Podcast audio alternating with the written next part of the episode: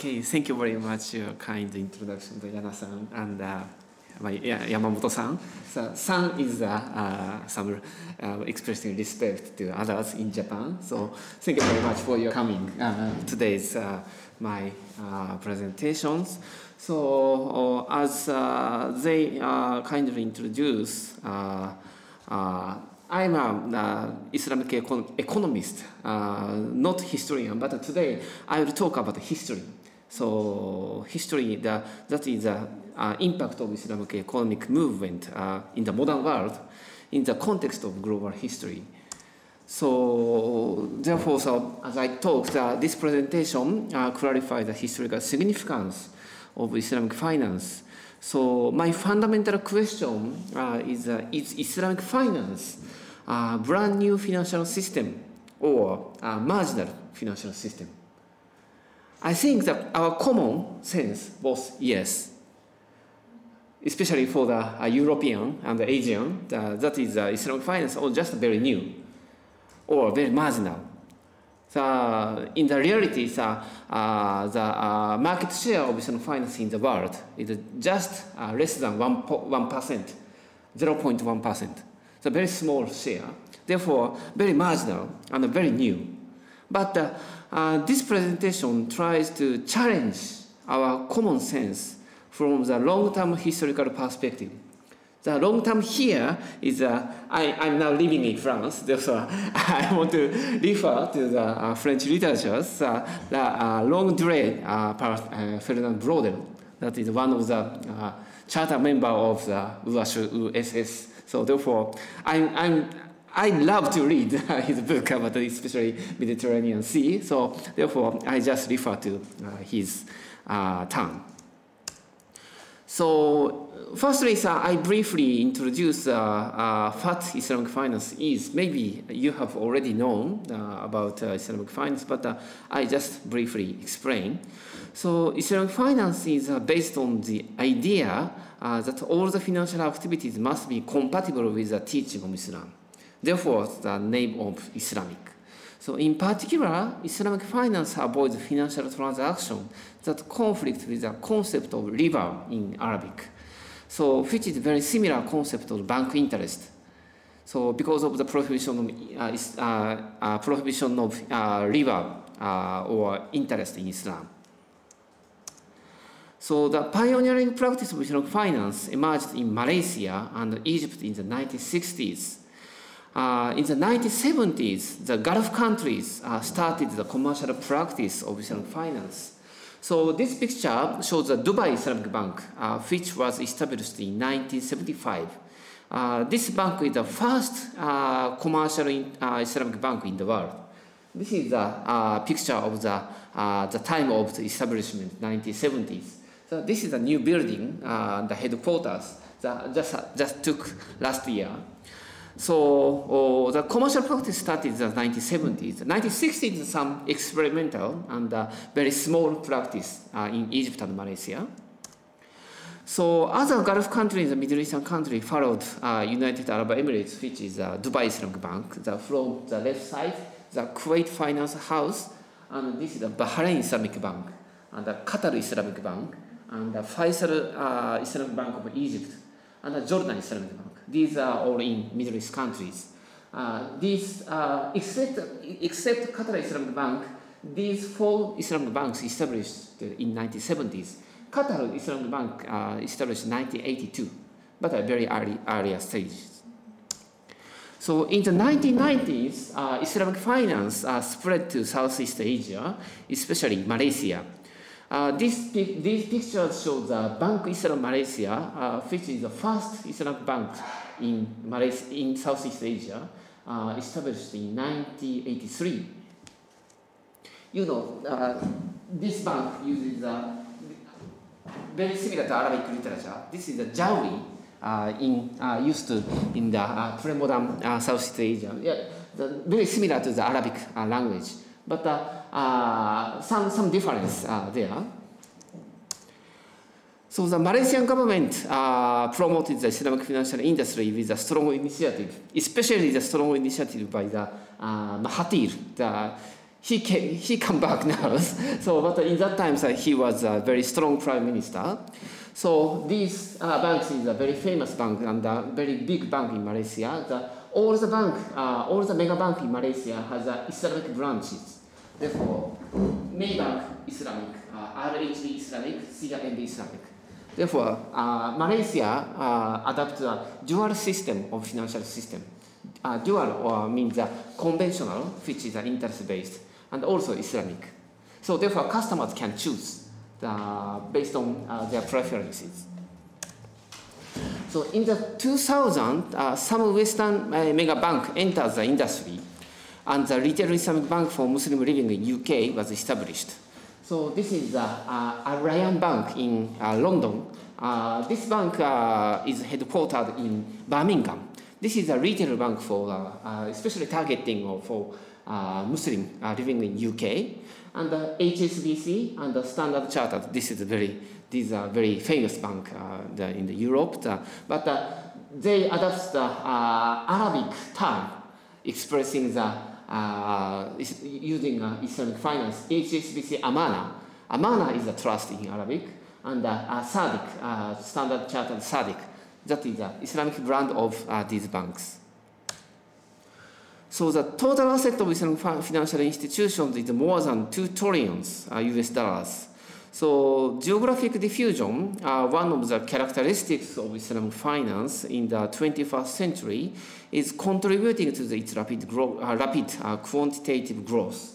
Uh, by the end of 2012, uh, there were, uh, sorry, this is typo. The, by the end of 2018, there were more than 600 financial institutions provide, providing Islamic financial services in more than 50 countries. So the following map shows the uh, commercial practice of finance is ongoing not only in Muslim majority uh, countries from uh, North Africa, Middle Eastern countries, and South Asia, and Central Asia uh, to Southeast Asia, but also in other regions such as Western countries, also UK and France and Germany, and uh, uh, Canada and the United States, and also Sub-Saharan Africa, the South Africa and Kenya, Tanzania, and the Senegal, these, uh, these countries also Islamic finance is very active. So this map shows the distribution of the Islamic banking sector's asset by country. Uh, it demonstrates that uh, Malaysia and uh, Gulf countries uh, stand together uh, as the global hubs of Islamic finance. So Malaysia's share is 15% and uh, uh, Kuwait, Saudi Arabia, Qatar, UAE, these are Gulf countries, maybe uh, uh in total it's uh, uh, half, 50%, more than 50%. So therefore, so Malaysia and the Gulf countries are two hubs of Islamic finance now.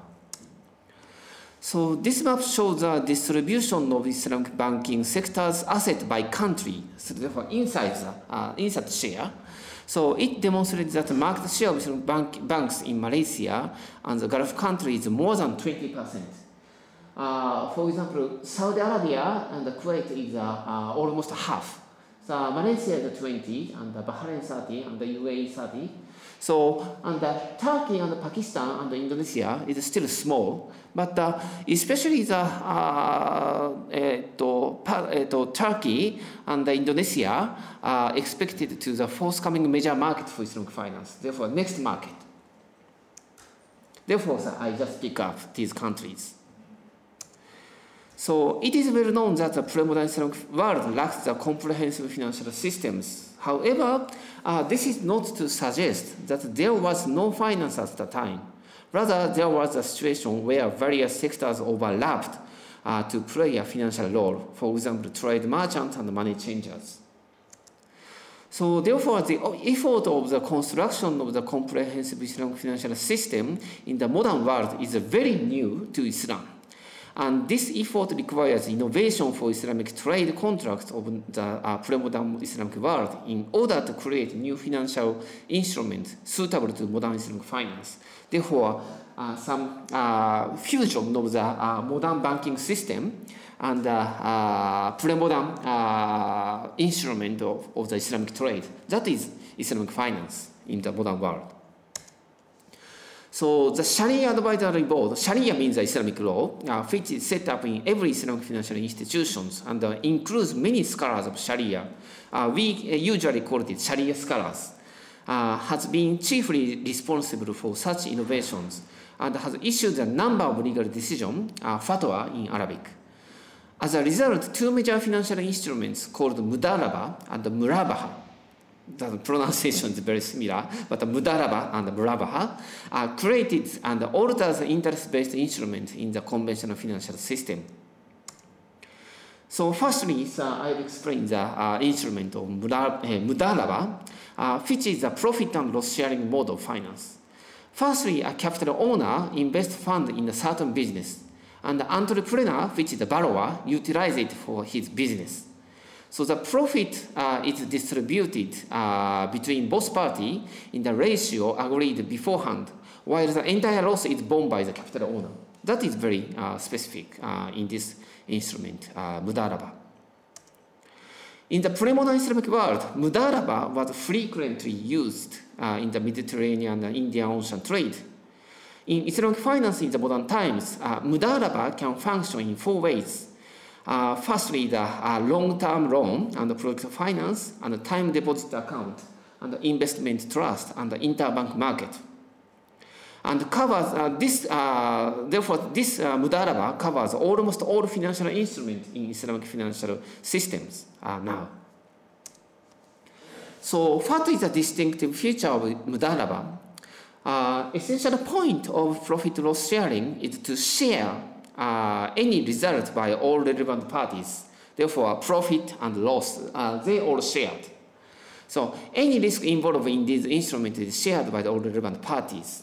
So therefore, any profit or loss in Mudaraba are legitimized because all the relevant parties are appropriately bear the market risk of the relevant business. Of course, the loss uh, is only bear, uh, by the borrower, but uh, some effort uh, to lending and something, the monitoring cost is beared by the lenders. So secondly, I'll explain Murabaha, uh, which is a sales contract mainly targeting for the customer facing financial constraints. So for example, so, uh, let us consider the uh, buying some cars. So firstly, the Islamic banks uh, buy a good specified customer, therefore some cars, some, えっと、Citroën is a French car? No, ah, okay. I'm not familiar to car. I just familiar to trains. Sorry, so the Citroën. Therefore, Islamic banks uh, uh, buy the some uh, Citroën uh, by customers. The, therefore, customer can appoint the white or black or something, and the old or uh, new ones. So, and the bank sells it uh, the, to the customer as the price comprising its cost and the seller's margin. Uh, margin we usually call it a markup. The payment to the bank is made in installments. This is a uh, murabaha. So since the 1970s, uh, which is the uh, dawn of uh, commercial practice of Islamic finance, uh, Murabaha has been the most popular financial product in the asset side of Islamic banks as an alternative financial instrument for inter interest-based short-term loans. Uh, with regard to the share of Murabaha, a majority of Islamic banks in both Middle East and Malaysia uh, exhibit a widespread preference for Murabaha. So this is a, uh, this this uh, figure shows the uh, ratio of the financial mode in Dubai Islamic Bank. This is a, one of the uh, this is the first commercial Islamic bank in the world. So you can see the high ratio of the uh, Murabaha here, very high ratio, and the Mudaraba is a very low, low ratio. And also, uh, the Bank Islam Malaysia, which is the first uh, Islamic banks in Southeast Asia, also you can see the high ratio of Murabaha uh, from the time of establishment to the now, uh, 2009.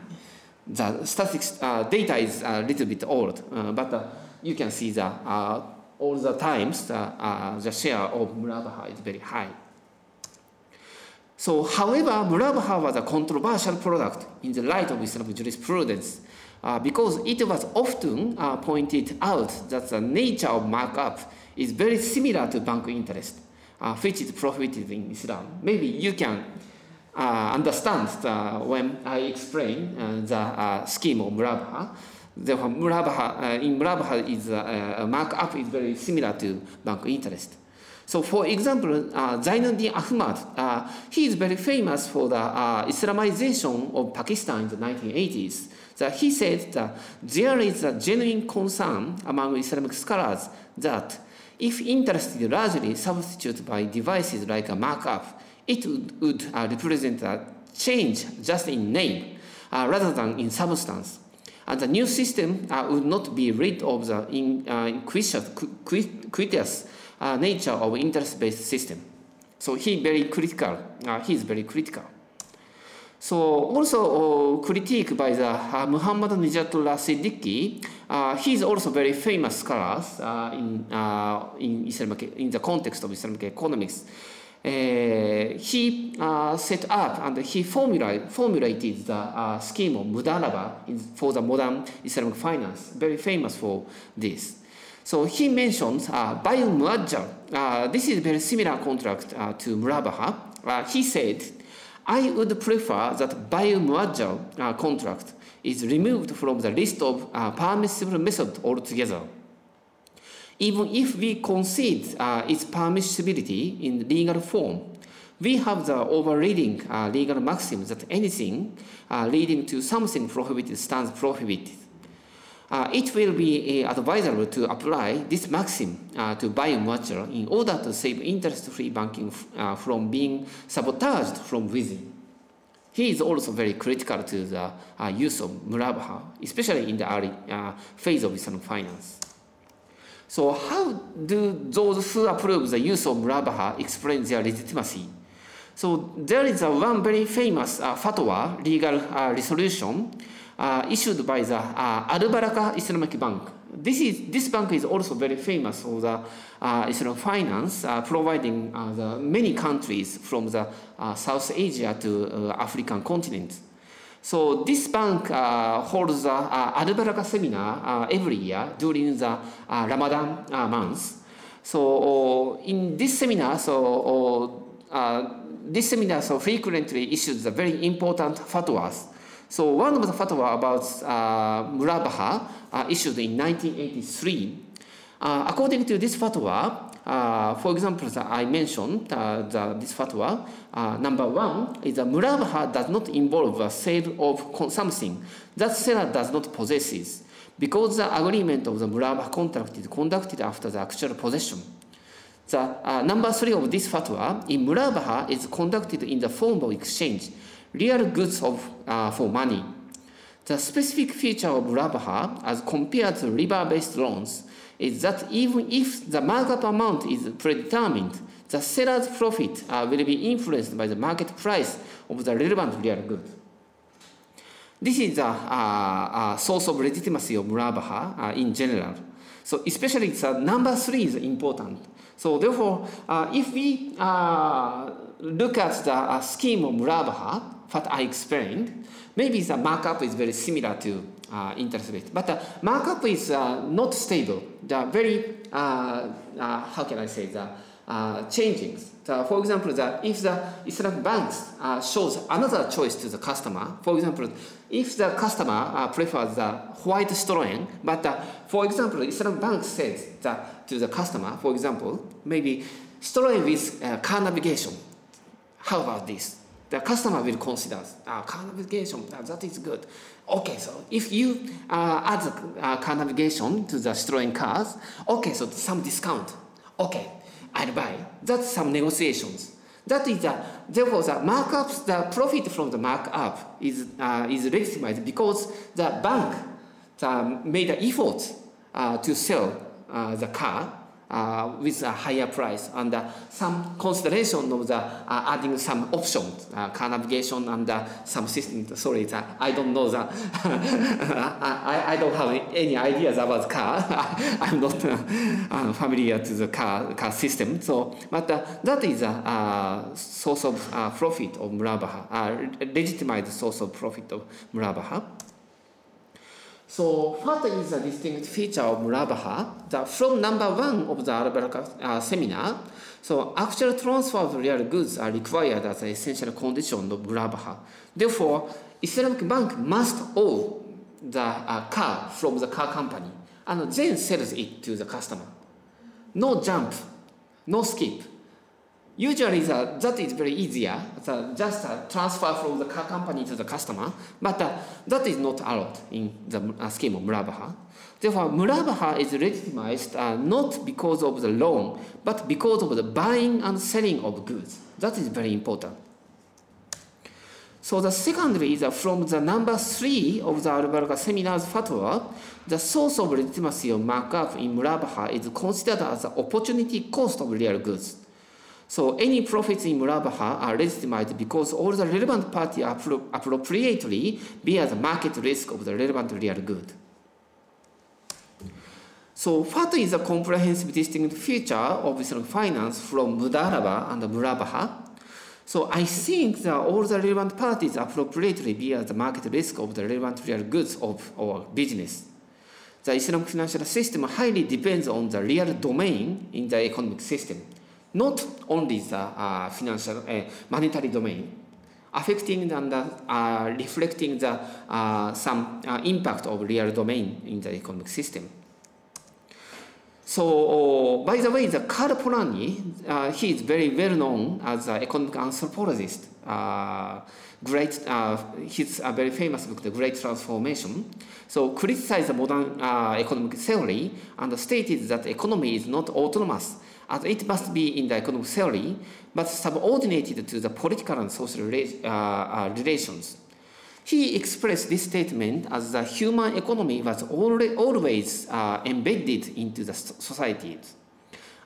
I like uh, Karl Polanyi, therefore, uh, I paraphrase his idea and the concept to this uh, uh, argument of the Islamic finance Therefore, the, uh, the distinctive feature of Islamic finance is described as an embedded system into the real domain of the economy. So it is well known uh, that the uh, pre-modern Islamic world uh, did not have uh, any anything like the comprehensive financial system, such as structured banking uh, that are available in today's world. So from here, I'll explain, try to the, try to examine the universal aspect of Islamic finance uh, in the context of economic history.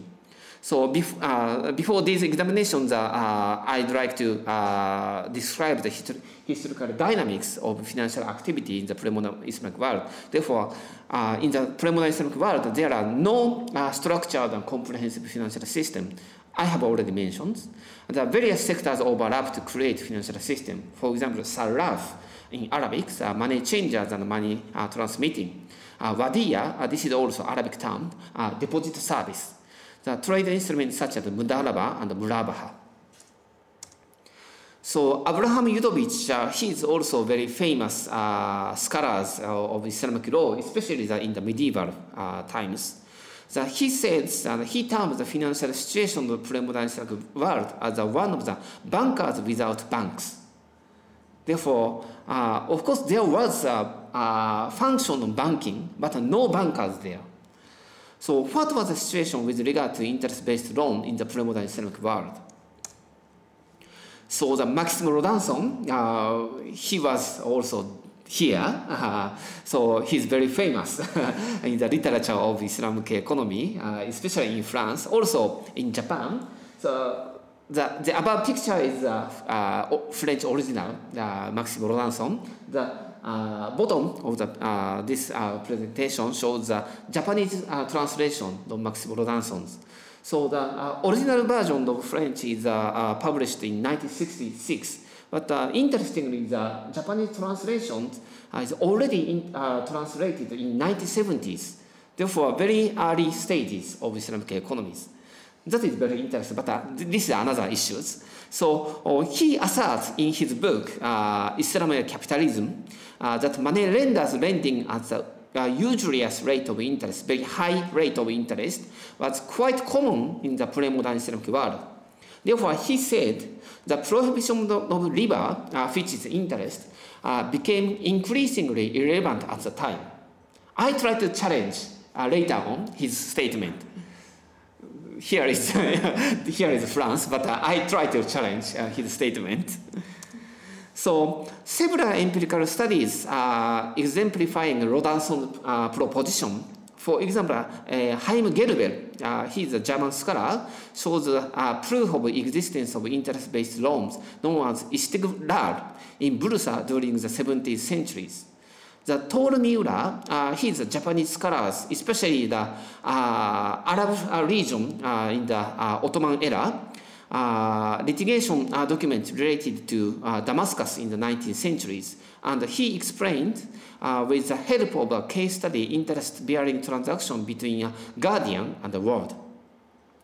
And uh, Nobuaki Kondo, uh, Professor Nobuaki Kondo, uh, he's a uh, historian of the, especially the Iranian studies, uh, clarifies the prevalence of Bail-e Shart uh, transaction in Tehran during the 19th century, which are very similar to interest-based loan. So th therefore, there are so many uh, empirical studies uh, which supports the Rodinson propositions. So a detailed review shows that the scheme mentioned at these studies were bai inah, uh, different from transaction based on interest-based loans.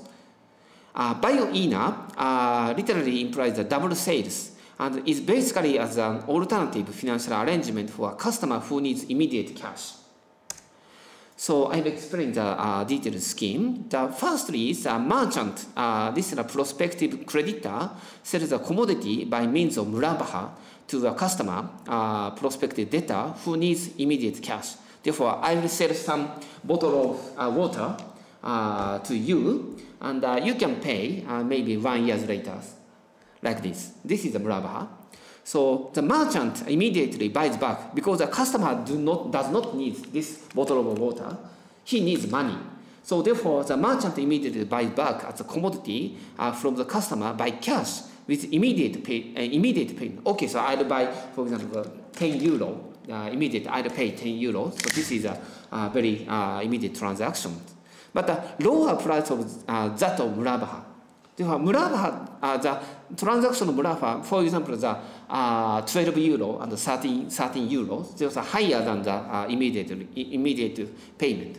So herein, the merchant provides the customer with the financial liquidity and earns profit from the price gap between the initial and subs, uh, subsequent trades. Therefore, for example, if a customer uh, pays the uh, cost for Murabaha, for example, 12 euro, and uh, pay back uh, uh, in the uh, 10 euro from the merchant to the customer. So merchant earns the 2 euro. This is a scheme of bai inah. But as you find out already, there are criticism of bai inah. You feel very similarity between the interest-based loan and uh, uh.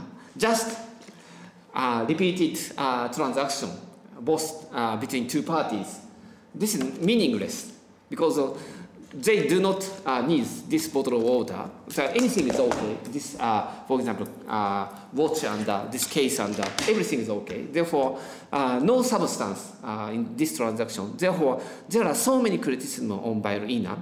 So, for example, bai inah is merely a fictitious instrument uh, engineered to sidestep interest-based loans because the provision of interest in Islamic world. However, a bai inah transaction is not entirely the same as an interest-based loan because the former is conducted in the form of an exchange of real goods of money. So then, uh, which can we classify bai inah into the interest-based? Maybe our common sense, oh, bai inah is a, a category of interest-based loan, but, or embedded financial system. I try to explain, I, I try to uh, talk uh, about the bai inah from the embedded side. I just try. If you, you have criticism, please, later on. So uh, to answer this question, uh, let me introduce another story on the universality of provision interest. So the provision of interest is not peculiar, uh, peculiar to Islam if we are to trace back through the history, a number of examples of such prohibition can be found from Aristoteles to Michael Ende.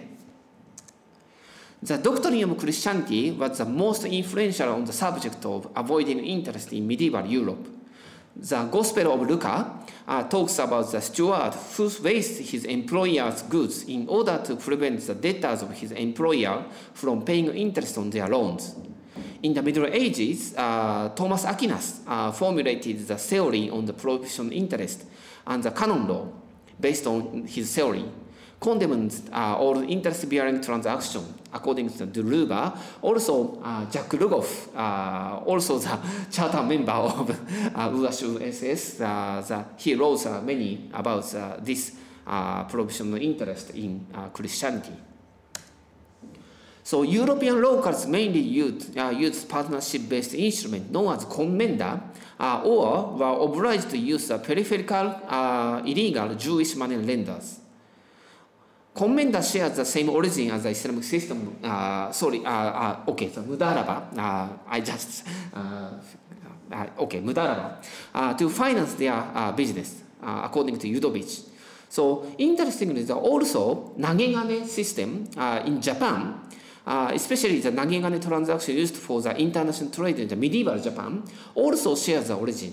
Therefore, Nagegane is a very, uh, Nagegane means a throwing silver uh, this, mean, uh, this is the Japanese uh, Chinese liter- uh, Chinese character, the throwing, uh, throwing silver, but we call it nagegane. Nagegane is a uh, transaction very similar to the scheme of mudaraba.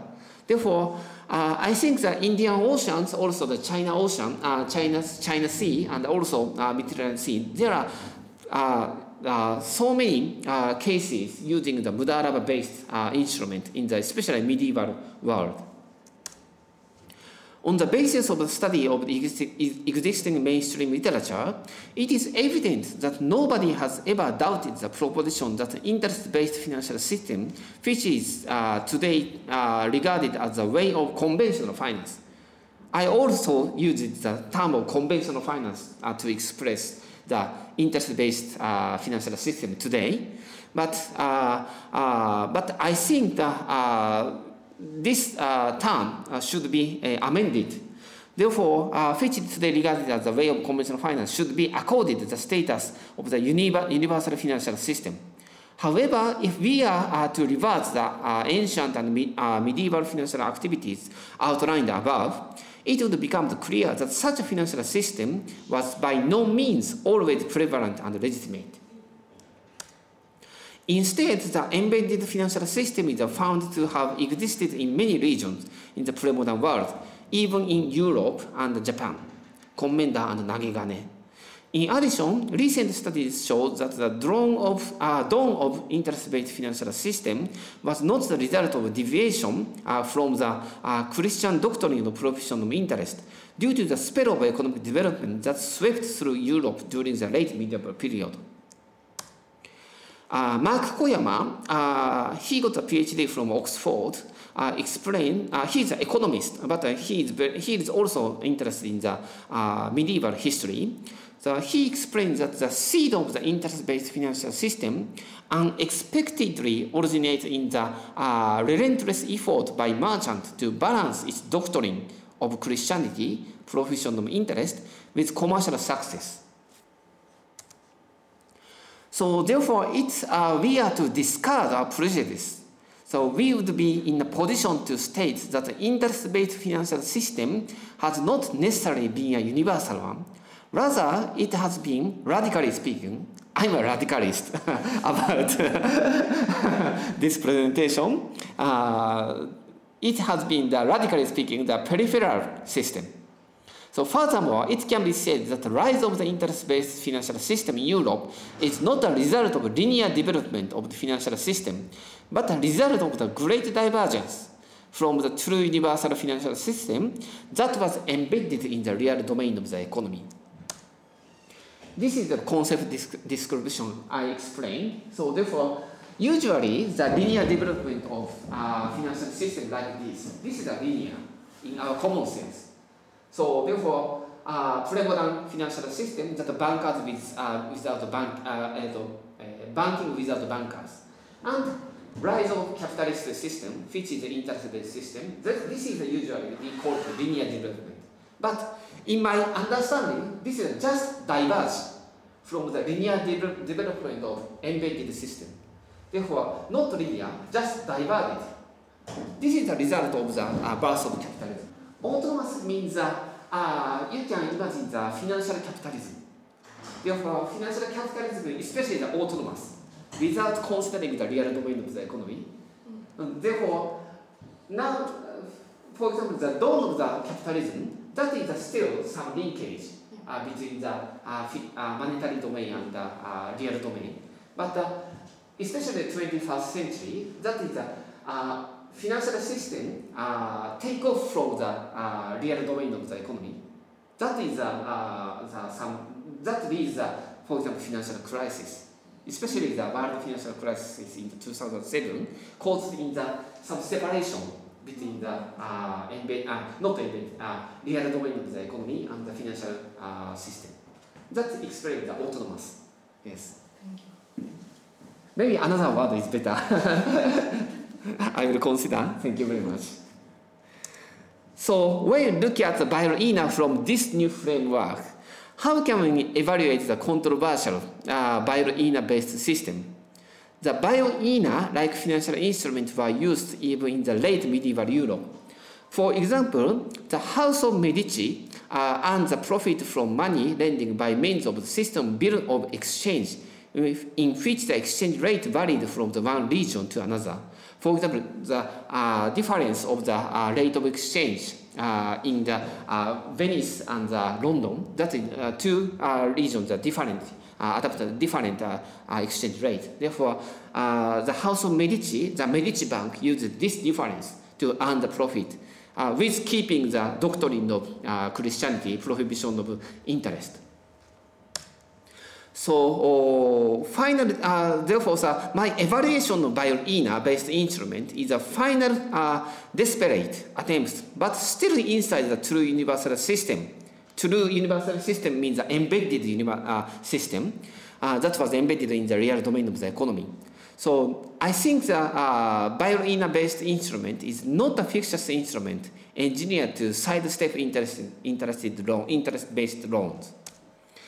I think the illustration of the sumo wrestler is easy to understand this. Do you know the uh, sumo? Okay, sumo, res- uh, sumo wrestling. The, maybe the, that's also famous in France. The, uh, the, and uh, do you know how the game will be decided? So I'll explain the rule of the sumo. So maybe you, you have already known. So the winner of the sumo bout is uh, generally is uh, the first uh, wrestler to force his opponent to step outside the ring. Ring means this one. Or uh, the first wrestler to force his opponent to touch the ground uh, of the ring uh, with any part of his body uh, other than the, uh, the bottom of his foot. So therefore, the two ways of the uh, winning in the sumo game. So uh, I, uh, may, maybe you know the Jacques Chirac, former president of France, uh, loves sumo. Uh, he frequently visits the sumo uh, games to Japan. So and uh, I, I, I heard, I, I read at the news, newspapers that he every day he checks the result of the sumo game. in his house in the morning. So he loves very sumo very much. So and uh, interestingly, the embassy of France uh, in uh, in Japan awarded the macaron trophy. Uh, cup to the winning uh, athlete of sumo. That is a macaron, that, not real macaron, but uh, uh, every uh, time the, uh, the, uh, the embassy of the France in Japan awarded the macaron uh, trophies. that is another story. So, uh, but look at the uh, markers at the four enlarged place uh, of the sumo ring. Uh, this place, one, two, three, four. Uh, we call the place uh, Tokudawara, uh, which means a lucky place. So even if the wrestler, uh, wrestler step his feet at this place, that he can uh, continue the game and still alive.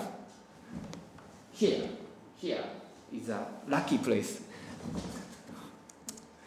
So we can place bai inah uh, on the Tokudawara, uh, here, inside the sumo ring. The, the embedded universal financial system inside the ring. Therefore, still, as a uh, embedded universal financial system bai inah. So the moment of the birth of interest-based financial system can be described the wrestler's step out of the ring. Therefore, very small difference like this. This is a medieval world, Islamic world, medieval Islamic world, medieval Europe. And uh, this is the birth of capitalism. The outside the ring is the interest-based system. This explains why I think it's easy to understand. So my conclusion also challenges Maxime Rodinson's theorem. He describes the financial system in the pre-modern Islamic world uh, as uh, that in the uh, modern capitalism. Therefore, uh, he said that uh, all the transactions in the uh, medieval Islamic world, the no keep of the prohibition of interest. That is a very common use of the bai inah there. But my conclusion is I think that although I think that uh, bai inah is, uh, uh, was uh, used uh, uh, frequently in the medieval Islamic world, but my conclusion is that the financial system in the pre-modern Islamic world remained in the different system, which is an embedded system from that in the modern capitalism. Although this was a final desperate attempt to remain there. So what is the universal aspect of Islamic finance? The distinctive feature of embeddedness in the modern Islamic finance can be shared by the financial activities in the pre-modern world. So therefore, it can be concluded that Islamic finance is a revival of the embedded universal financial system with a modern renovation and innovation. So the world financial crisis since 2007 questioned the superiorities and the uh, stability of the con uh, conventional system uh, conventional financial system that makes uh, bankers focus on Islamic finance. Even in Japan, as a result, a number of banks in conventional finance are now on the way out from uh, speculative and uh, vague uh, financial transactions, which are not embedded into the real domain of the economy, and go back to the embedded transactions. So to the contrary, Islamic finance maintains the pace of its growth despite the global recession in, uh, from 2007 that was caused by the financial crisis. Radically speaking, these current situations, uh, which occur in both international and regional financial markets, can support the conclusion of this presentation, which is uh, that the embedded financial system is truly universal. But still, I think that this statement is very radical. So this is an enlarged uh, concept figure. So now we show this. So financial crisis, so coming back to the embedded system, especially the 2007, after the world financial crisis. So on the rise of the finance is a revival of the embedded financial system. So now is a maybe current situation, now is an encounter again uh, between the uh, capitalism and the embedded system. But I don't know uh, which direction is uh, uh, for the futures.